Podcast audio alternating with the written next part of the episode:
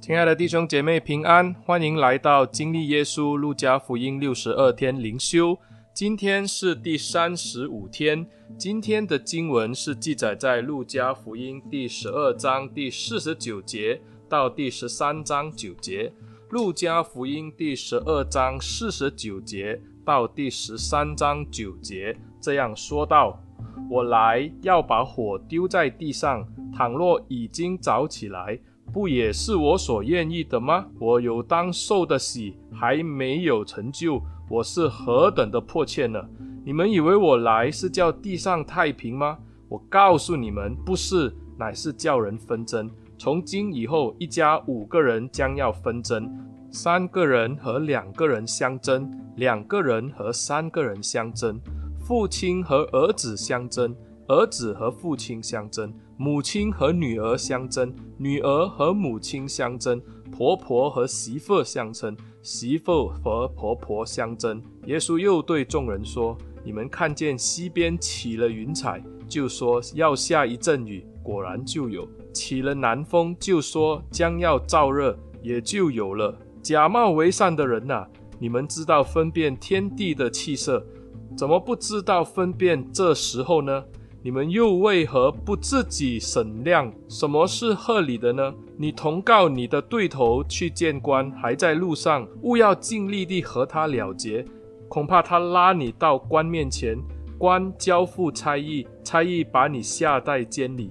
我告诉你，若有半文钱没有还清，你断不能从那里出来。第十三章，正当那时，有人将比拉多使加利利人的血掺杂在他们的祭物中的事告诉耶稣。耶稣说：“你们以为这些加利利人比众加利利人更有罪，所以受这害吗？我告诉你们，不是的。你们若不悔改，都要如此毁灭。从前西罗亚楼倒塌了。”压死十八个人，你以为那些人比一切住在耶路撒冷的人更有罪吗？我告诉你们，不是的。你们若不悔改，都要如此灭亡。于是用比喻说，有一个人有一棵无花果树栽在葡萄园里，他来到树前找果子，却找不着，就对管园的说：“看哪，我这三年来到这无花果树前找果子，竟找不着，把它砍了吧。”何必白占地土呢？管园的说：“主啊，今年且留着，等我周围掘开土，加上粪，以后若结果子便罢，不然再把它砍了。”今天的经文就读到这里。今天我们所看到的经文，恐怕是在圣经当中非常难解的经文之一。耶稣给我们的印象就是他是谦卑又柔和的人。而且我们知道，就业还称他为和平之君。怎么这个时候耶稣说的话会那么的不一样呢？耶稣要把火丢在地上，而且人要因他起纷争，家庭成员会彼此的不和。这个火到底是什么呢？一般犹太人常常用火来代表审判。我们看见路加福音，当施洗约翰出来为众人施洗的时候，他论到耶稣也是这样说的。路加福音三章十六到十七节这样说道：约翰说：“我是用水给你们施洗，但有一个能力比我更大的要来，我就是给他解鞋带也是不配的。他要用圣灵和火给你们施洗。他手里拿着簸箕，要扬进他的场，把麦子收在仓里。”把糠用不尽的火烧灭了。施洗约翰一直认为耶稣的到来就是要来审判以色列，因此他身为耶稣的先锋，他就要预备百姓。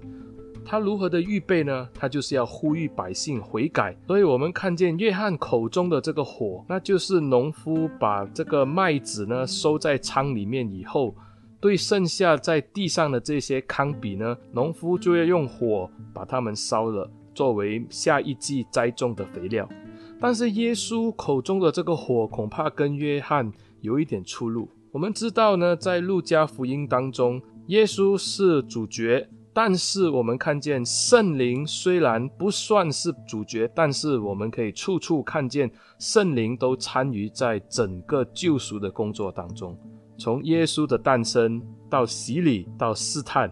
后来到加利利的服事，圣灵所彰显的能力是无处不在。所以当耶稣说我要来把火丢在地上的时候，这个我们就可以看到，当圣灵降临在耶路撒冷，如同舌头一般的火焰降在使徒们的头上。这个圣灵的火临到了这些使徒身上以后，我们看到使徒们，他们就勇敢地为主做见证。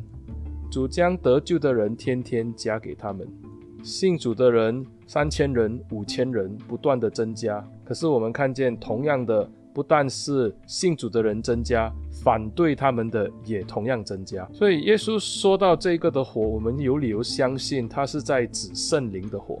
约翰福音也说到，当圣灵来的时候，他会叫世人为罪、为义、为审判。自己责备自己，这就是耶稣心中迫切的想要完成的事情。这也就让我们看见接下来的经文，耶稣所说的，为什么耶稣来会叫人起纷争呢？就是当有一个人信了耶稣以后，这个人领受了属天的价值观，在信仰上认定了耶稣为他的救主，可是他的家人并不以为然，也有可能在家人不谅解的情况之下。这个纷争就在家中产生了。我们可以从初期教会在耶路撒冷设立以后，慢慢的扩展到撒玛利亚，到犹太全地，甚至到整个罗马帝国。从中我们看见，当上帝的道在向世人中间传开以后，有人悔改信主，但是更多的人反对，还到逼迫。所以，一个家庭因着有人信主而开始彼此不和，产生纷争。这是很有可能的，因此耶稣这个时候就对着群众要说话了。耶稣就称赞他们说：“当他们看见云彩，当他们看到这个热风，他们会分辨天气。”他讲：“可是为什么他们既那么聪明，会分辨天气，总是看不清楚这个的世代已经渐渐的要面对审判了呢？”耶稣说：“他们怎么不知道去分辨这个时候呢？”耶稣接下来引用了这一个比喻。耶稣说：“如果你知道你的对头正是要向着官府前去控告你，你赶快去和好，趁他还没有到官府告状以前，你赶快与他和好，这样就必会逃过被下到监牢里面的结局。”从耶稣所做的事，我们来理解这一段的比喻。耶稣当时是正在向着耶路撒冷前去，他仍然在路上。他去耶路撒冷要做什么呢？就是他去耶路撒冷要审判以色列，从洁净圣殿一直到他到橄榄山望着圣殿所说出这个圣殿即将要面对的恐怖的下场为止。耶稣说明了这个是一个审判的过程，就好像这一个对头正在告官的路上一样。若你知道你的对头已经在路上，赶快去和好。一样的，我们看见这个时候，耶稣正是要向这一些的群众说：趁他还没有审判耶路撒冷以前，赶快悔改吧，不然后果是不堪设想的。接下来就有人因着这件事情，就提出了一个事件，那就是在当时比拉多把这个加利利人杀了，而且他们的血呢就掺在祭物的当中，这对犹太人来说是一个非常不能接受的事情。因为把人血掺杂在这个祭物里面是非常污秽的，所以这些人向耶稣来询问。从耶稣的回答，我们也知道他们询问的目的就是这样的惨事发生在他们身上，是不是这一些受害者他们的罪都很大，以致这种的事情才会发生在他们身上？耶稣接下来又提了另外一个的事件来回应他们。耶稣说到西罗亚的楼塌了，而且压死十八个人，是不是也因为他们的罪比其他人更重，所以才有这样的恶事产生呢？耶稣说，如果百姓们因这景象不悔改，他们所要遭遇的恐怕是更惨的事情，他们要灭亡了。耶稣就用了一个比喻，也就是这一个栽种在葡萄园里的无花果的比喻。主人发现这一棵无花果树三年来都没有长出果子来，主人就打算要把它砍了。可是管园的叫主人保留它多一年，他会做出努力，希望这一棵的无花果树会因此而产生果子。如果真的不能，就把它砍掉了吧。所以，因此我们看见。耶稣是在给予百姓有一次悔改的机会，就好像这个管园的向主人说明一样，他会尽努力让这一个无花果树再生果子出来。如果真的不能生果子的话，那就把它砍了。说到无花果树，我们是否记得耶稣曾经也咒诅过一棵无花果树呢？这个无花果树被耶稣咒诅以后，后来是从头到根都枯干了。说到无花果树，我们就想起了圣殿。耶稣洁净圣殿，给他们当悔改的机会，但是这些的人却把耶稣钉在十字架上。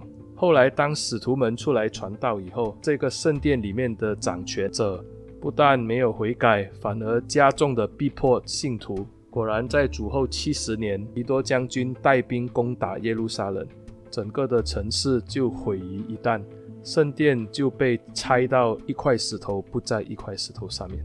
那时在耶路撒冷的犹太人打仗被杀的，甚至后来被掳的，也有后来甚至被卖为奴隶的。犹太人就从此以后失去了耶路撒冷，也失去了圣殿。耶稣针对这件事情对百姓所说的就是：赶快悔改，趁现在还有时间。快快地回到上帝的面前，与他和好，不然官府把你抓了，下到监牢里，半文钱还没有还清，都不能再出来。亲爱的弟兄姐妹，悔改乃是我们与神重新建立关系的第一步。但愿我们看清这一个的环境，看到自己的情况，悔改归向主耶稣。我们一起低头祷告。感谢恩主赐下爱子耶稣基督为我们做了挽回祭。今天我们既领受他的身体，还有他的宝血，我们以主赫尔为一。也求神继续的带领我们，让我们从这一个的世代当中看见自己的软弱，也求主帮助我们。感谢主，奉耶稣的名祷告，阿门。亲爱的弟兄姐妹，谢谢你们的收听。但愿你们把这个的音频分享给你们的朋友、同事或者你们教会的弟兄姐妹。但愿他们也能够在当中得到上帝的话语的喂养。谢谢大家，上帝祝福你。Thank you.